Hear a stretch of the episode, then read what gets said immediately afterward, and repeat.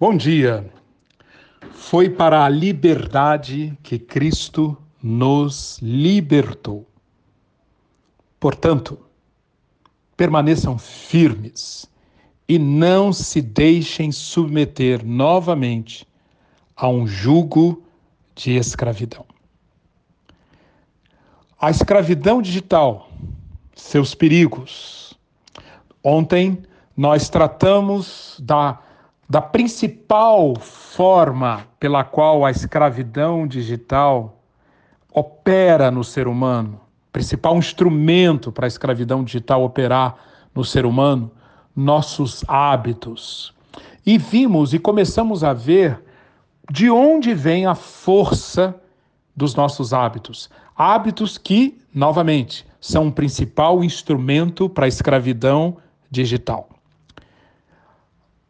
A força dos hábitos vem, em primeiro lugar, das estruturas que nós temos, criadas em nós para nos ajudar a sermos mais eficientes mentalmente.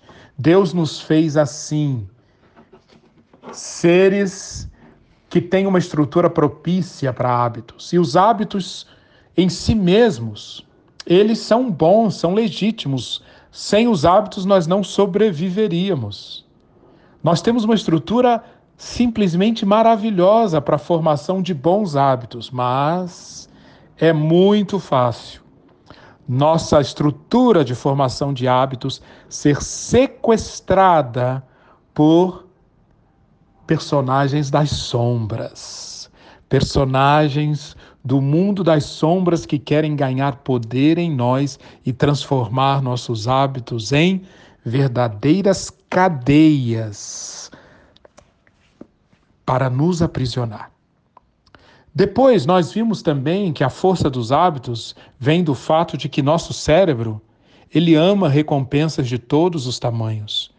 E os especialistas em aplicativos do mundo digital conhecem cada vez mais quais são essas recompensas que atuam em nós para criar essa dependência de novas rotinas, novas rotinas, através de novas deixas, visando satisfazer o nosso anseio por distração, por excitação, por bisbilhotagem, por, enfim, por uma série de conteúdos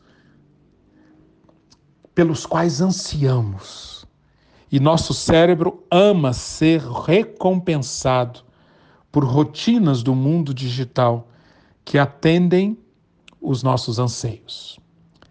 Mas uma terceira afirmação, essas duas primeiras nós eh, vimos ontem, uma terceira informação muito importante para responder essa pergunta de onde vem a força dos hábitos é a seguinte: a, os hábitos são tão fortes porque eles estão ligados a necessidades legítimas. Hábitos significam que somos a nossa estrutura cerebral é usada, a estrutura do nosso corpo é usada para atender a anseios, a desejos que vêm lá do mais profundo do nosso ser, da nossa alma, do nosso espírito.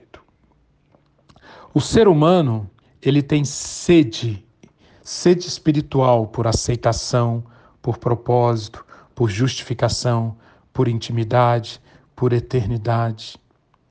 Sede de amor. O ser humano sente angústia diante da morte, diante do mistério do mal. O ser humano sente-se absolutamente desconfortável quando está diante de uma solidão moral. Todas essas são vozes provenientes do nosso espírito, do nosso coração. Nós somos assim. Além disso, nós temos um mundo, o nosso mundo psicológico, o mundo da alma, o mundo das emoções, o mundo dos pensamentos. E esta, isto que acontece no mundo do nosso espírito e no mundo da nossa alma explica a tendência que nós temos de usar algo que é do nosso mundo biológico, do nosso mundo fisiológico, os hábitos, para tentarmos lidar, para tentarmos satisfazer demandas, necessidades, anseios que vêm do nosso mundo interior. Então, existe existe como que um, um, um, um, circuito funcionando que começa com as necessidades espirituais, levando-nos a anseios no mundo do, do espírito e da alma, que se manifesta na forma de pensamentos e emoções no mundo da alma e que se concretizam na forma de escolhas ou hábitos que vão gerar ações em nós.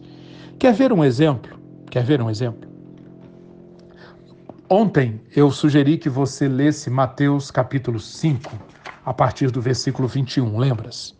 Ali nós vemos esse circuito de hábitos ligados a necessidades do, da alma e do espírito, nós vemos esse circuito presente. Sabe por quê? Se você olhar aquilo contra o que Jesus nos alerta, ou seja, ira, desprezo e ofensa verbal contra o seu irmão, contra é, ou, ou, em situações em que algo, algo que alguém lhe fez coloca você numa situação de desconforto, a ira, o desprezo e a ofensa verbal são hábitos. Hábitos que vêm da onde? Vêm do nosso mundo da alma. O mundo das nossas emoções podem ser provenientes de medo, de vergonha, de baixa autoestima, de arrogância. São todas emoções que estão se traduzindo em hábitos que estão ligados ao mundo da morte, ao mundo que quer anular a vida, ao mundo que se fecha para Deus. Estas emoções provêm da onde? Provém dos nossos anseios. Anseio por valor pessoal, que provém da onde? Da necessidade espiritual por identidade. Então, no meu espírito, no meu coração, eu tenho uma necessidade de identidade. Essa identidade se transforma em anseio, valor pessoal. Esse anseio se transforma em emoção, medo, vergonha, baixa autoestima, arrogância, quando esse anseio não é satisfeito. E isto, se eu permitir, se eu não escolher, pode se transformar em hábitos altamente destrutivos. Pois bem, quero colocar uma terceira afirmação, quero apresentar uma terceira afirmação sobre o mundo dos hábitos.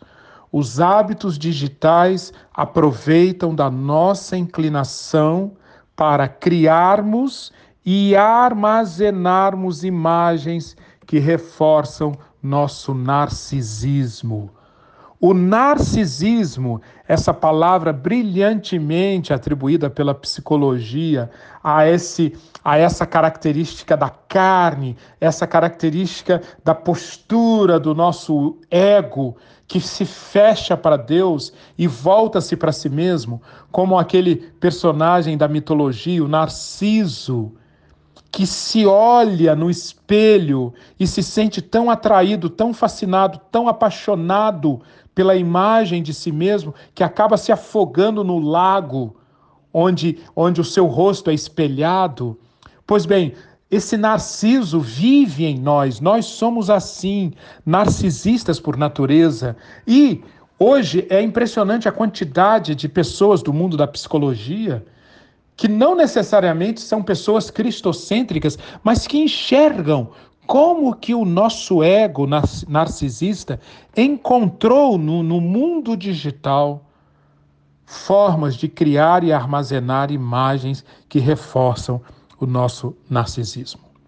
Christian Dunker, um psicanalista, professor da USP, comenta sobre o narcisismo na era digital referindo-se à necessidade de autoexposição de muitas pessoas nas redes sociais. Essa necessidade de autoexposição é o quê? É o narcisismo proveniente desse circuito que começa nas, nas necessidades do espírito e termina em hábitos, em ações reforçadas pelas redes sociais. Pois bem, essa necessidade de autoexposição de muitas pessoas nas redes sociais é a expressão do narcisismo na era digital. Diz o, Christian Dunker: no ambiente digital, eu imagino que eu tenho uma plateia o tempo todo. E isso cria um apaixonamento completamente imaginário. E as empresas do negócio digital, do mundo digital, se aproveitam disso. No ambiente digital, eu imagino que eu tenho uma plateia o tempo todo. E isso cria um apaixonamento completamente imaginário. John White, esse sim um escritor cristão, afirmou: fantasias, essas imagens, esse estoque de imagens geradas pelo nosso narcisismo, fantasias cheias de luxúria, representam um esforço de escapar do aparato diário das tarefas repetidas e enfadonhas, na busca de um mundo que ofereça alívio momentâneo e satisfação. Fantasias são tapetes mágicos privativos usados para tentar libertar a alma do enfado, da frustração e da solidão. Em resumo, os maus hábitos, incluindo os maus hábitos digitais, têm o tremendo de poten potencial de fazerem guerra contra o projeto de Deus de promover em nós uma vida piedosa, uma vida alinhada com o reino de Deus e a sua justiça. E, concluindo essa parte, ou esse, ou, ou, esse, ou esse capítulo em que nós estamos falando sobre os hábitos, podemos dizer quais são os principais resultados quando nós permitirmos que hábitos, maus hábitos, aproveitando-se do mundo digital, se formem em nós. Em primeiro lugar, o resultado sobre a nossa alma. Hiperestímulo. Nós ficamos viciados em hiperestímulo.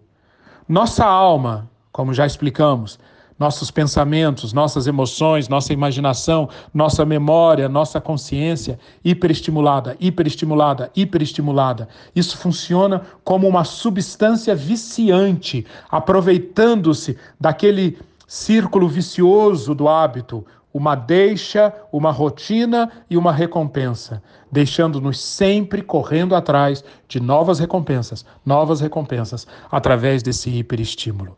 Mas existe um segundo resultado ainda mais nocivo do que esse primeiro. Nós vimos que, além da alma, nós temos um espírito. E a principal função do espírito, do coração, é escolher. Quando os hábitos se cristalizam em nós, acontece uma atrofia da vontade. Eu escolho cada vez menos. A sensação é que eu estou escolhendo.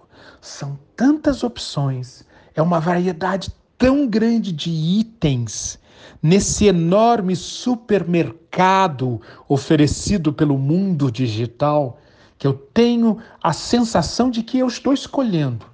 Mas olhando com lupa, nós perceberemos que a verdadeira escolha está sendo cada vez mais atrofiada.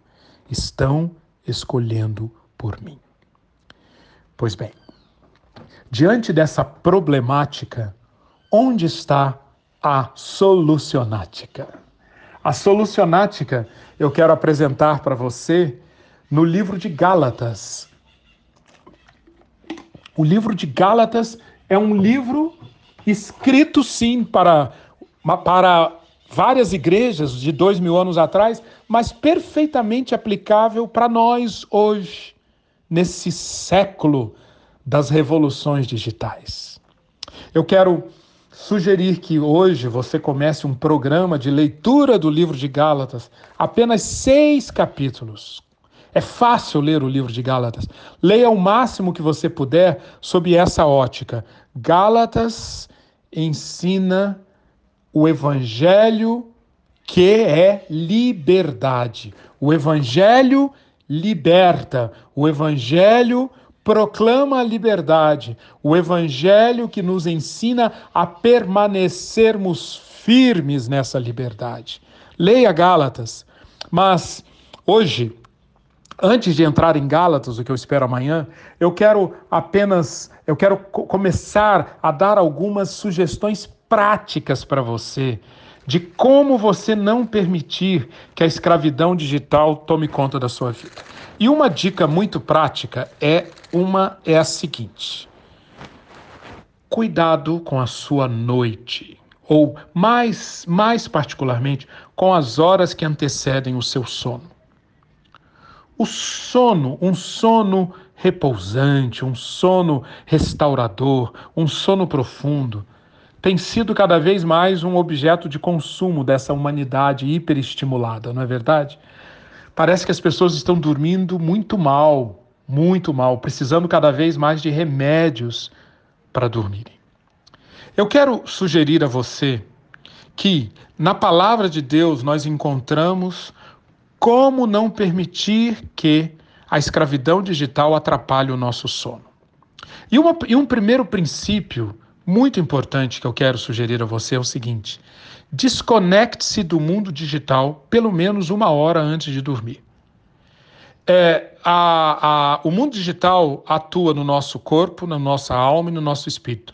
No nosso corpo, por exemplo, os dispositivos digitais, smartphone, computadores, eles emitem o que é chamado de luz azul.